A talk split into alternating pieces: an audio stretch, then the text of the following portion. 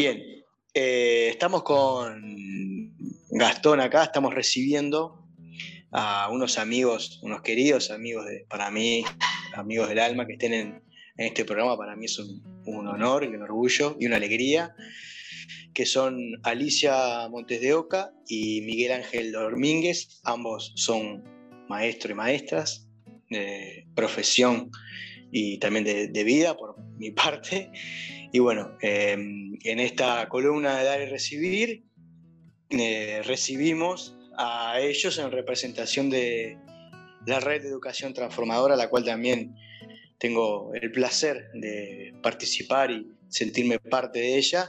Así que le damos la bienvenida y le preguntamos, bueno, cómo se sienten y cómo están. La verdad que muy felices, una oportunidad más de estar cerca tuyo y ahora con Gastón también, a conocerlo, conocerlo. Y, bueno, también de, estar aquí en nombre de esta bendita red. Yo también me siento muy, feliz de este encuentro, de reencontrarnos con Fabián, bueno, y de conocer a Gastón.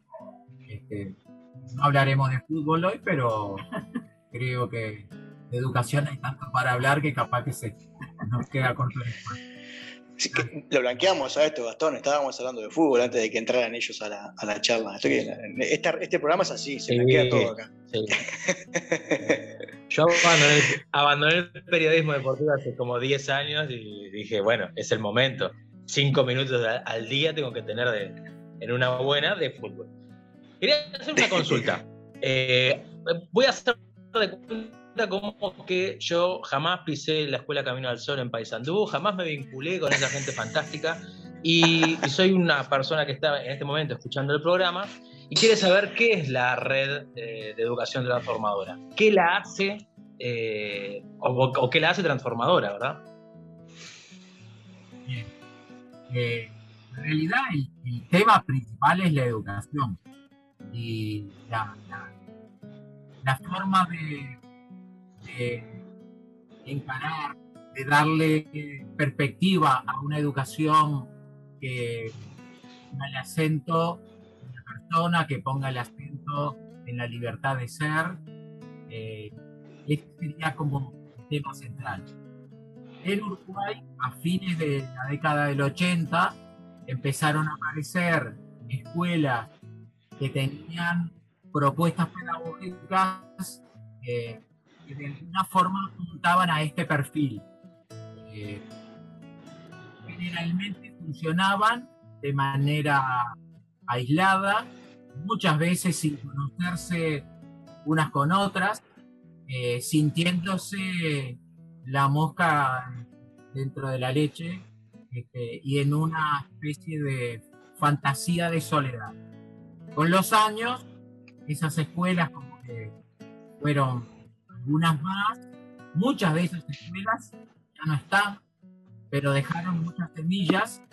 Y bueno, fue así que en el 2016 eh, un grupo de, Florida, eh, gente de allá de Florida, tuvo la brillante idea de decir, ¿y qué tal si con aquellos que nos conocemos nos podemos juntar para hablar un poco de estas escuelas que son de repente un poco raras para la, educación más este, clásica o más normal de repente.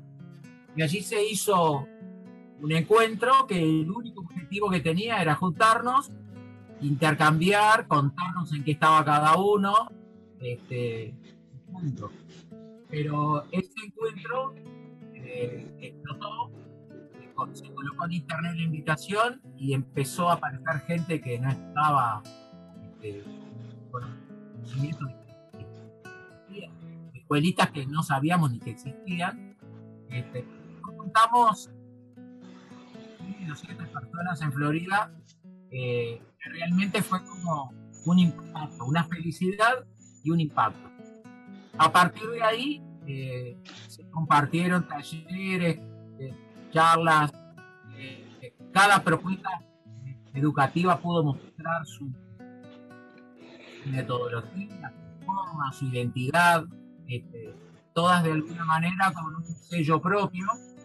Y al final del último día de ese encuentro, que duró tres días, la pregunta del millón, ¿y ahora qué hacemos?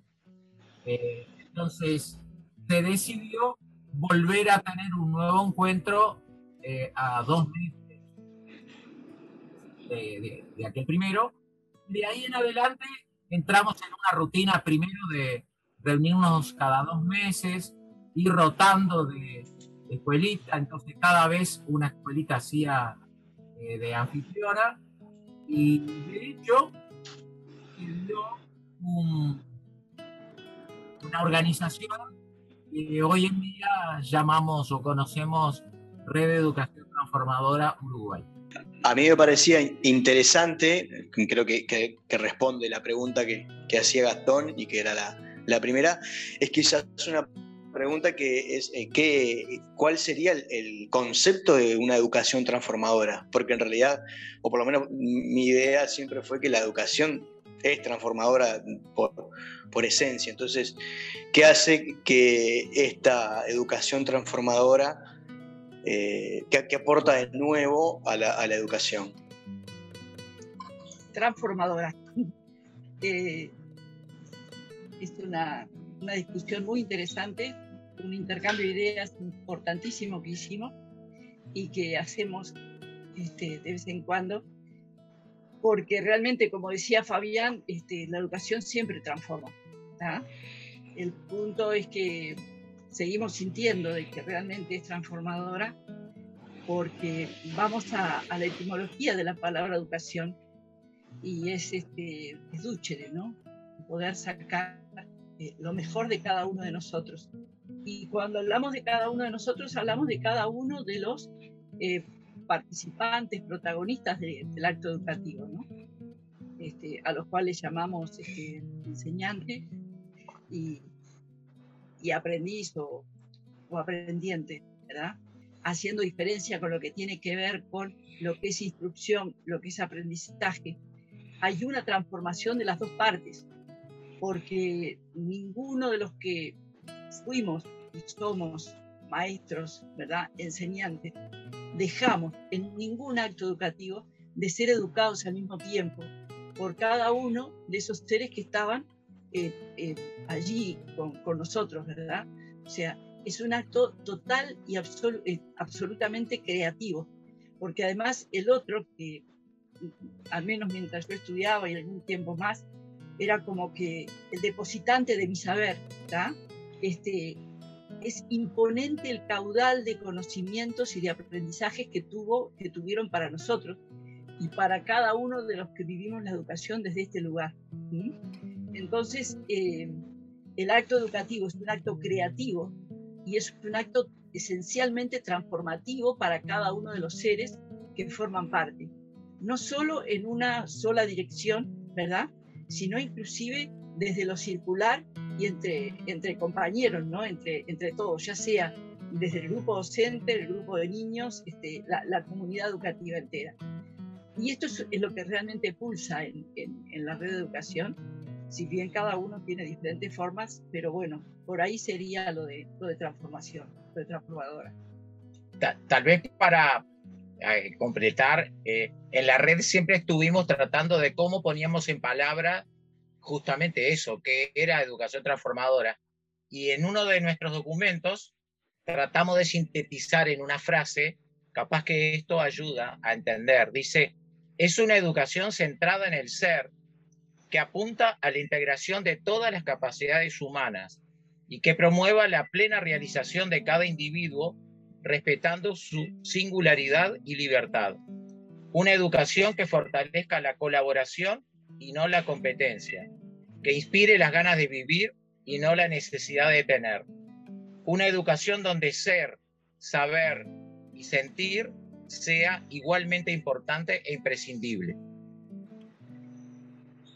Digo, si quieren seguimos un poquitito más, pero de ahí que, por ejemplo, este, los coordinadores o directores de, una institución plantea de que, bueno, eh, van al potencial creativo de cada docente, más allá de este, esos acuerdos pedagógicos que se puedan hacer dentro del centro. ¿no? Porque esto de repente se puede ver únicamente para los niños, pero no, estamos todos en esa, en esa bendita transformación. ¿Cuánto pusieron o cuánto trataron de inculcar en ese tipo de educación eh, en sus años, digamos, no sé cómo llamarlos, si normales o regulares o curriculares? ¿Cuánto eh, trataron de introducir eh, a sus alumnos esto de, bueno, la educación transformadora o, u otra forma de educar? ¿Estás hablando de nuestra historia? Sí, exactamente. o sea, tal vez antes de, de formar parte de la red. Y bueno, te diré que... Claro.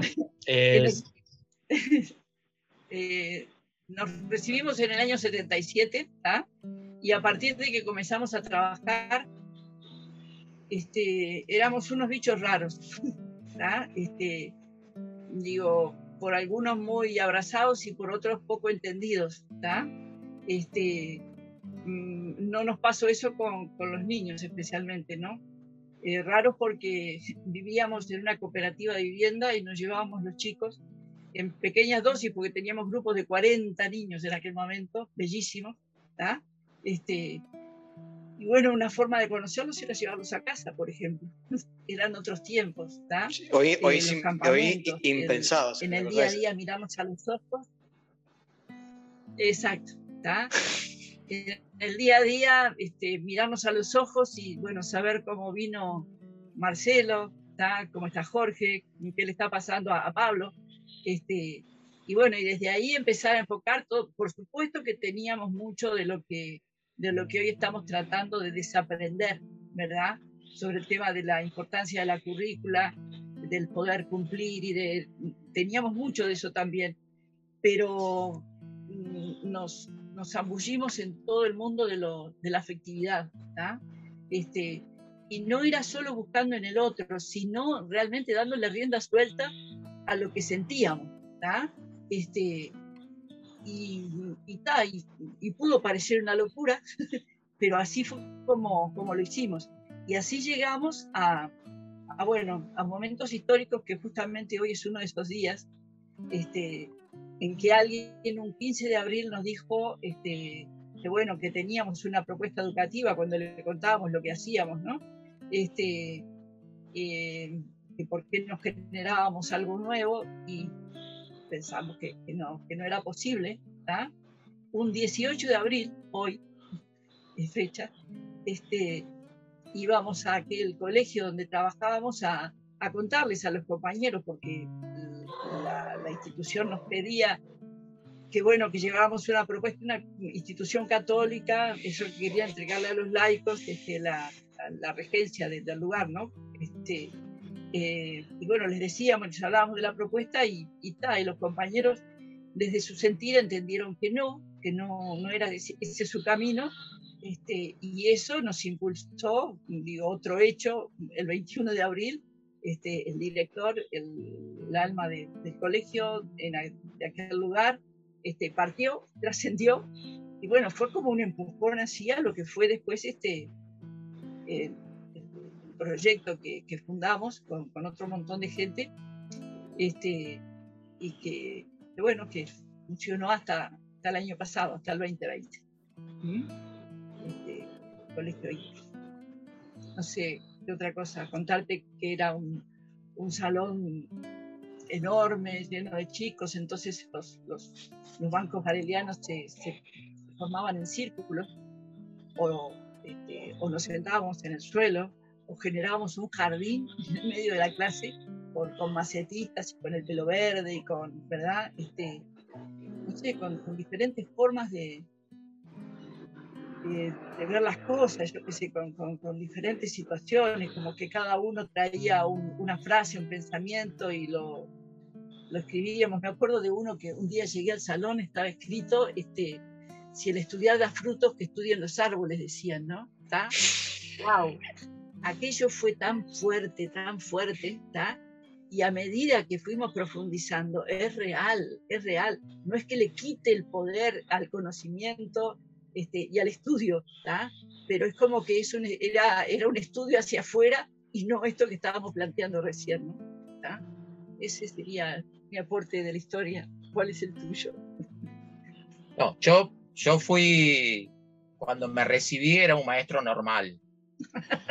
Eh, planificaba toda la semana y tenía el lunes yo ya sabía todo lo que iba a ocurrir durante toda la semana. Yo era anormal. Ella era normal de, de entrada, pero yo era un maestro normal. Fui haciendo un proceso eh, y bueno, hasta que en un momento me enloquecí.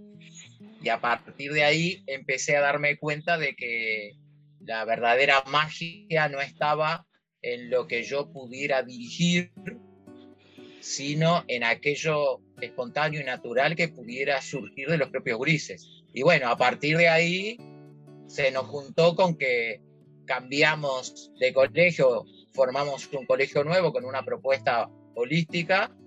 Este, y bueno, a partir de veintipico de años estuvimos experimentando porque no, teníamos de dónde leer una propuesta de ese estilo.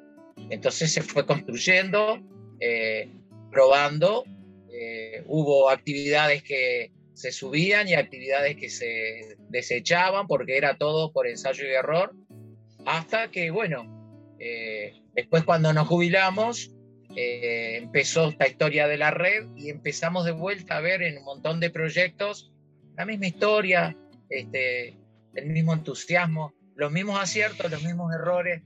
Es como un aprendizaje continuo. Yo, eh, a mí me gustaría agregar que aún quedan resabios de ese maestro planificador. Yo que he estado colaborando en, actividades con Miguel, él sabe hasta el día de hoy tener todas las cosas muy bien eh, programadas.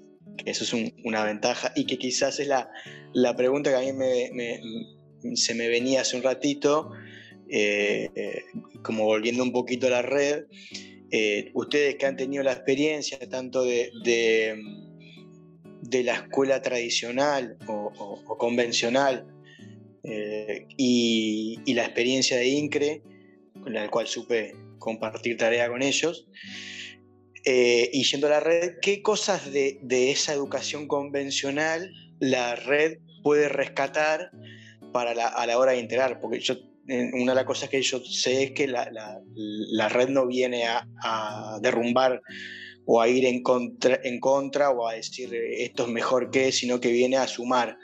Bueno, en esto, en esto de sumar, ¿qué, qué cosas de la educación convencional se pueden rescatar para, para aumentar y mejorar la, la educación? lo, lo, que tendríamos que, me parece a mí, entender es que no hay una educación mejor o una educación peor. Eh, son formas distintas y como vivimos en una sociedad diferente, donde la diversidad es lo que hay más, más lo, lo, más notorio que somos diversos. Entonces, en la sociedad hay familias que sienten total confianza y sintonía con una escuela que sea directriz, que enseñe, que tenga muchos contenidos eh, cognitivos, curriculares, porque sienten de que en su cosmovisión lo que le quieren dejar a sus hijos es que tengan muchísima información y muchísimo conocimiento. Y es válido. Y para esa población, eh, las escuelas que tienen ese perfil y son verdaderamente la solución. Y está perfecto. ¿Quiénes seríamos nosotros para decir que eso está mal? El tema es que como estamos como humanidad en un proceso de mutación, de transformación, empiezan a aparecer sectores de la población, empiezan a aparecer familias que de repente no sintonizan con una forma tan eh, esquemática o tan estructurada que de repente base la mayor parte de su tarea en lo cognitivo. Hay familias que están buscando otra educación que sea más abierta, más libre, donde los niños puedan cada uno expresar realmente lo que tienen para expresar. Y está bien, no hay una educación mejor y otra peor. El tema es que hay una parte de la población que en este momento está demandando una forma distinta para educar a sus hijos y a veces no encontraba en el ámbito público, eh, a pesar de que hay muchas escuelas públicas que tienen una magnífica propuesta, ni en el ámbito privado, este, no encontraban o de repente en el pueblo o en la ciudad donde están, porque también en el interior esta situación se da, entonces te generaba como un vacío, como, como que faltaba este, una propuesta que realmente calzara en lo que esas familias... Y bueno, y eso es un poco lo que la red está empezando a llenar, es un hueco para una parte de la población que está buscando una educación diferente, integral, holística, más libre. Nosotros no nos parece oportuno, ni tampoco nos parece ni necesario ni conveniente entrar a, cualificar si una es mejor o otra. Todas son buenas porque cada una pone el acento en algo diferente. Desde la educación transformadora, la idea no es salir a confrontar nada, simplemente lo que buscamos es decir, bueno, para nosotros lo importante y lo valioso es poner el acento en esto. Y esta es la educación que nos parece este, de ofrecer. Es la contribución al sistema educativo nacional. Es como sumar, como enriquecer, pero no está en los planes nuestros de la red salir a confrontar o a ver quién tiene más razón, porque todos de alguna manera este, tenemos una partecita de la verdad. ¿Sabes que agregaría a eso también este, algo que, que, tiene que ver inclusive con la historia que contaba primero, ¿no? Este, nosotros eh, llegamos a, a, vivenciar aquello que, que, le decíamos con los chicos, y estoy hablando del primer colegio antes de INCRE, este, claro, para, para, para, llegar a ese contacto con ellos, teníamos que llegar al contacto con la familia, ¿verdad? O sea, este, los que los traían a, la escuela, saber de ellos, ¿verdad? Saber qué sentían, cómo estaban, ¿verdad? Entonces, este, darles ese lugar importantísimo que tienen. Y claro, y eso en nuestra formación docente, si bien estaba en algunos libros, no, no estaba tanto en la práctica. Y porque además este, hay un montón de exigencias, han habido un montón de cambios a nivel social. Y algo que está ocurriendo con, con estas escuelitas es que justamente la familia tiene un lugar muy, pero muy importante en el día a día.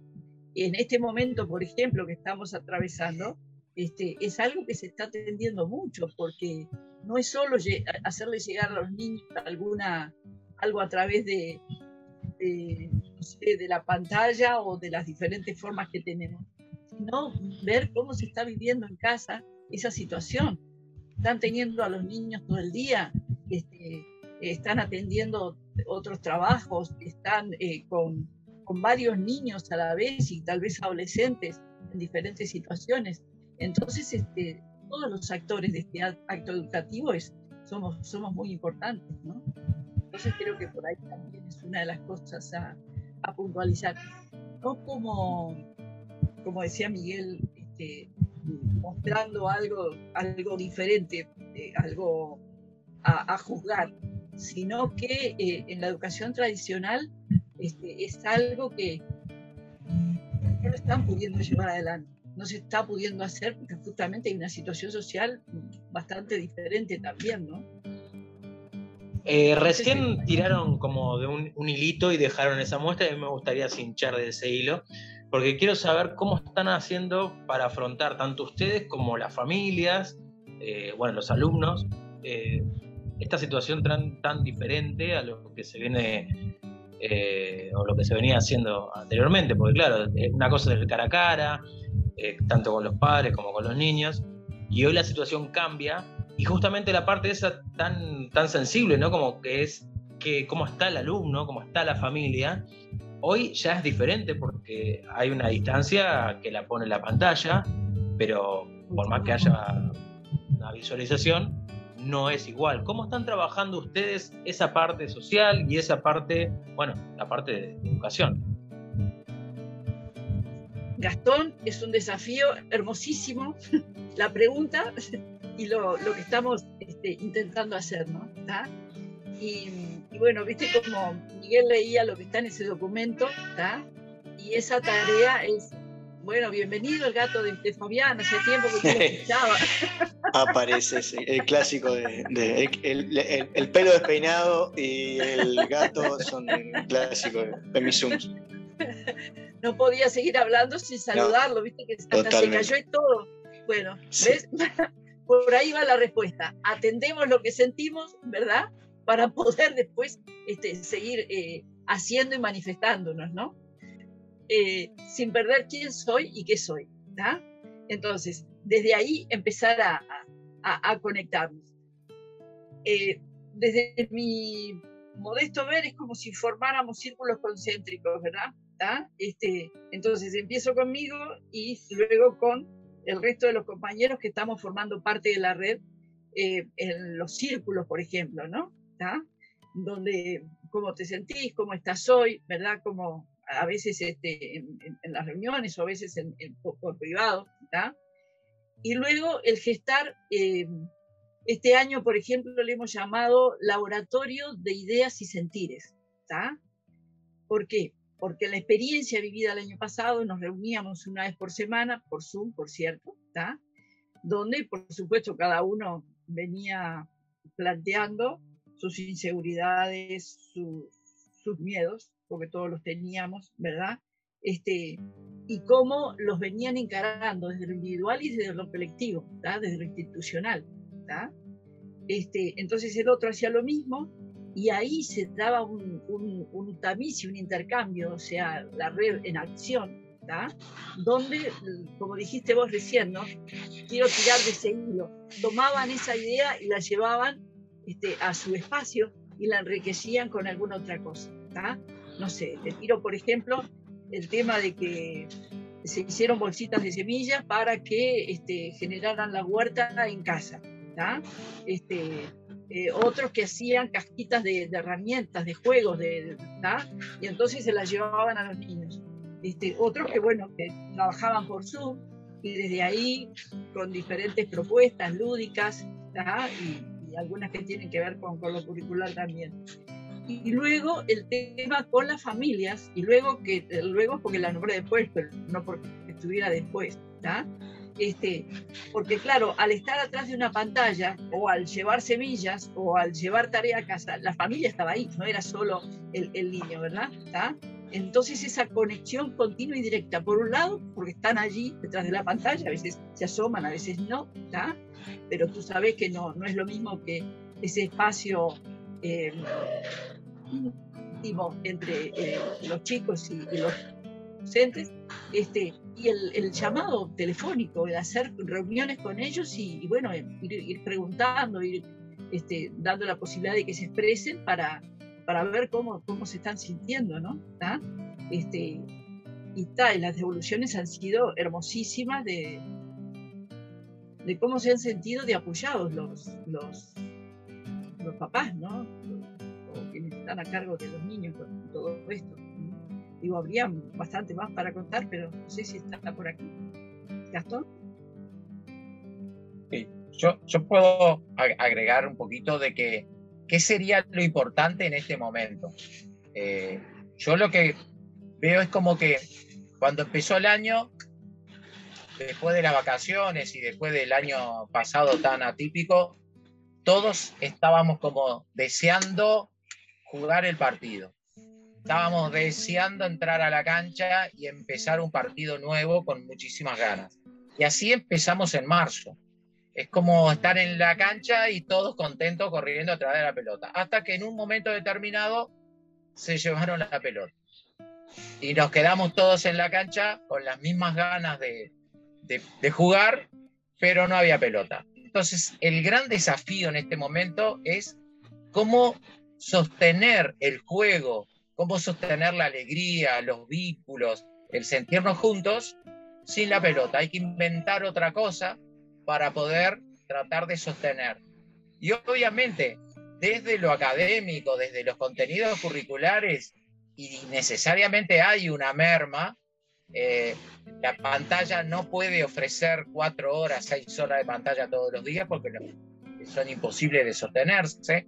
Entonces, desde lo académico, y bueno, seguramente hay algo que se resigna, pero lo que principalmente tenemos que defender en este momento son los vínculos, que los niños puedan mantenerse conectados, e incluso no solo con la escuela, sino entre ellos, entre la familia, y que justamente ese, ese vínculo que, que había cuando empezaron las clases, tratar de sostenerlo hasta que, ojalá sea pronto, se pueda restablecer la presencialidad que verdaderamente es lugar ideal donde la magia funciona mejor.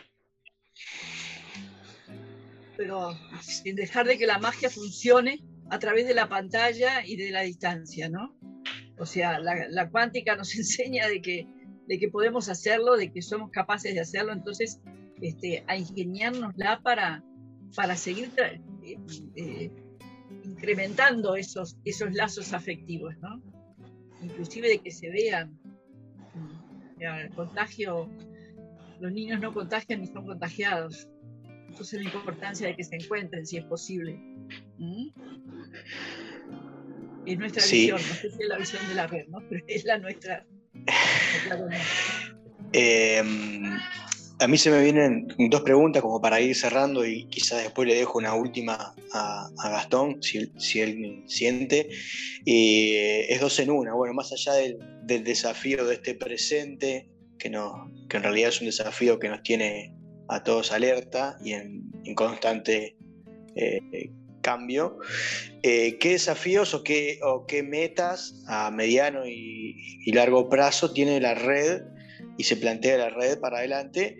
Y por otro lado, bueno, ¿de qué manera uno puede eh, integrar la red, sumarse, o, bueno, escucha esto y dice, bueno, ¿de qué manera puedo colaborar o, de qué manera puedo eh, hacer que esto, sumarme a esta actividad que es totalmente honoraria, ¿no? Porque nadie, ninguno de los que forma parte de la red, ni, ni del círculo de coordinación, ni, ni nada, este, se lleva una moneda de esto y muchas muchas veces eh, todo lo contrario, ¿no? Se, se pone un pesito para, para, poder colaborar. Así que esas son como quizás mis dos preguntas para, para ir cerrando, por lo menos por, de mi lado. Si te parece, jugamos con las características de cada uno. Sí. Yo contesto la primera, que, que es lo, lo, mío, porque eh, un poco la red en este momento... En este proceso de cambio que está teniendo la humanidad y que está teniendo la sociedad, eh, están surgiendo todo el tiempo nuevos impulsos. O sea, en este momento hay en distintas ciudades del interior eh, familias o docentes que están pulsando para poder construir un proyecto educativo que este, sintonice con, con lo que sienten y donde puedan educar a sus hijos. Eh, como red, lo que tratamos es de acompañarlos, de asesorarlos, de ayudar a que realmente todos esos impulsos puedan plasmarse de la mejor manera. Sí vemos que en Uruguay la normativa existente en este momento habilita para que las escuelas transformadoras puedan funcionar, pero hay este, algún vacío normativo porque eh, toda la reglamentación que, que de alguna forma sostiene el funcionamiento de las escuelas está pensada para escuelas con grupos eh, de niños, por lo menos 20, 25, 30 niños, con números grandes, y entonces las exigencias que, tiene, que se tienen, principalmente desde lo edilicio, está pensado para esa realidad. Eh, la erupción de estos emprendimientos nuevos son escuelitas muy pequeñas, estamos hablando de escuelas de repente de 10, 15 niños, donde una casa de familia es lo que se puede conseguir y lo que antes era un dormitorio, transformarlo en aulas. Y verdaderamente la normativa nunca previó que esto podía ocurrir. Entonces, para abrir una escuela tienen que ser aulas más grandes, con pasillos más anchos y con un montón de, exigencias que de repente para estos emprendimientos que están surgiendo son impedimentos muy notorios. Entonces, ¿qué es lo que estamos buscando con la red? Y tratando de ver con las autoridades cómo se puede empezar a tener en cuenta una realidad nueva que no estaba prevista en la normativa y que facilite el desarrollo y la expansión de estas escuelas. Eh, lo que estamos viendo es que cada vez hay más familias que están como volcadas a una educación holística o por lo menos una educación más abierta como la que planteamos. Y bueno, necesariamente habría que adecuar la normativa para que estos emprendimientos tengan la chance de poder funcionar.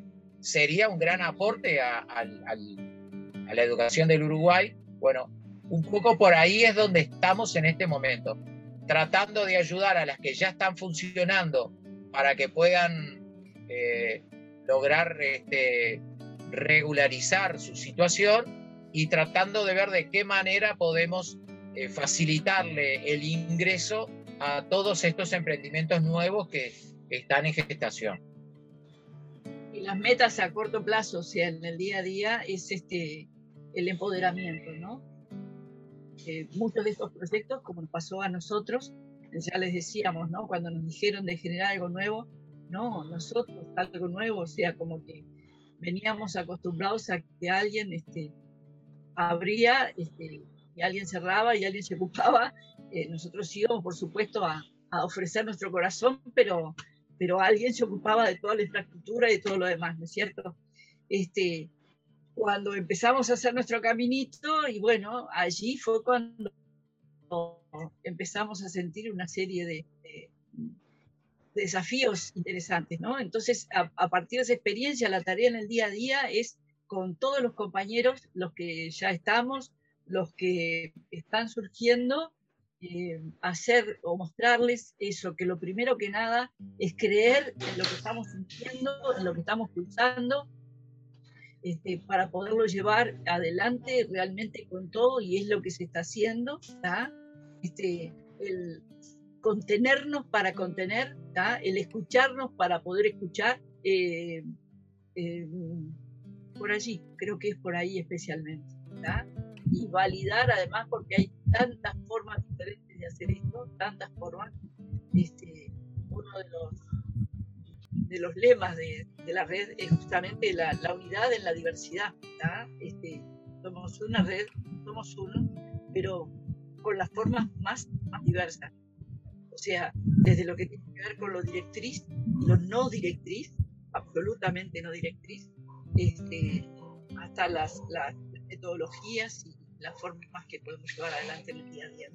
Quien tenga interés en, ah, en, en llegar a la red tiene puede entrar a la página web de la red, Educación Transformadora UI, y allí hay un link que dice unirme a la red, ponen sus datos y nosotros, o sea, el círculo de contención y bienvenida se va a comunicar para este, darles toda la información. Que no se comunican con Fabián, que nuestro agente. Supongamos que la próxima reunión que hagan anual, eh, se juntan todos y ponen en un cofrecito una frase, algo que, una, una, idea fuerza, como para que cuando la abran en unos, no vamos a irnos muy lejos, pero unos 20 años, eh, las personas que lo, lo vean también, de, que, sigan en la red, eh, se encuentren con una idea que, que ustedes le quieran dejar a, a, las generaciones futuras. ¿Qué le podrían escribir? Siendo lo más sintético. Sos el artista y, y, el, y la obra de arte. Cree en ti. Sí, sí. La, la vida es una obra de arte. Eh, tú eres el artista y la obra. O somos los artistas y la obra. Pero no solo, o sea, para tú decías para los niños, no, para quien abra esa cofre. Es para, el que lo abra. Exacto. Exacto. O sea que es, es para todos. Para todos. Sí. Sí, sí. La vida es una fiesta, estamos todos invitados. Eh, y bueno. El tema es descubrir el desafío y encarar los miedos que nos, nos, dan esos desafíos, ¿verdad? Dejarles un cuentito, el cuentito del león que tenía sed, por ejemplo, no sé si lo conoces, ¿verdad?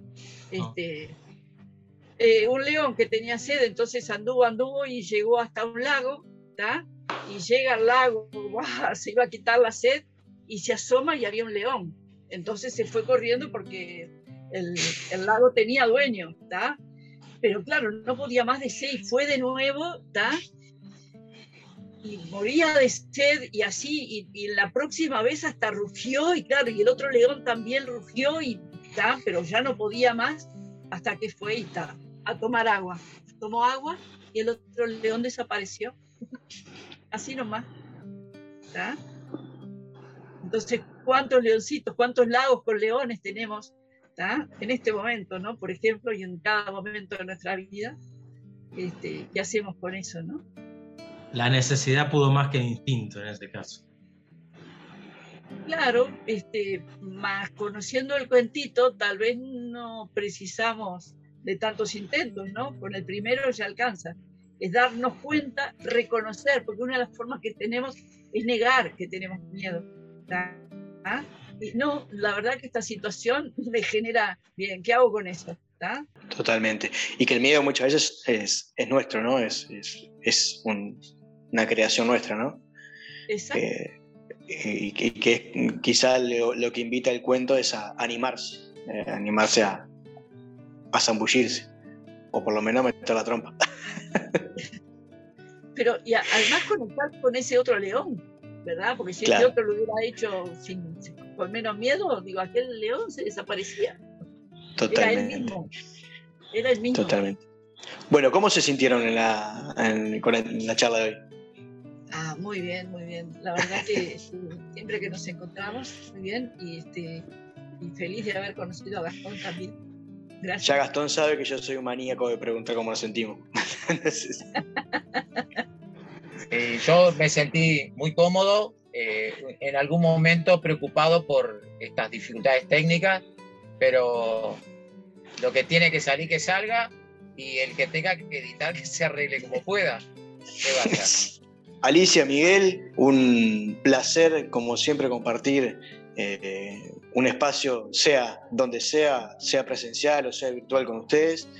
Eh, yo estoy eh, embriagado de, espacios compartidos con ustedes y bueno, me parecía muy interesante traerlos en este ciclo nuevo del programa En una buena, cuando lo comenté con, con, con y bueno, Gastón, este, me parecía muy importante que, en esta columna de dar y recibir, este, la red eh, que tanto da y tanto recibe también, este, estuviera. Me parecía que era una, una tarea que, resuena mucho con, esta columna. Por eso el, placer y el agradecimiento de, estar, de que ustedes hayan podido aceptar estar hoy con nosotros. El nombre que tiene la columna realmente Gracias. Bueno, y arriba con en una, en una buena, eh, arriba con ese equipo y realmente están, estamos entre todos, cada uno desde su lugar, ayudando a que este momento sea fructífero eh, y rico para, para todos. Muchas gracias Alicia, muchas gracias Miguel. Gracias a ustedes, nos vemos, que estén bien.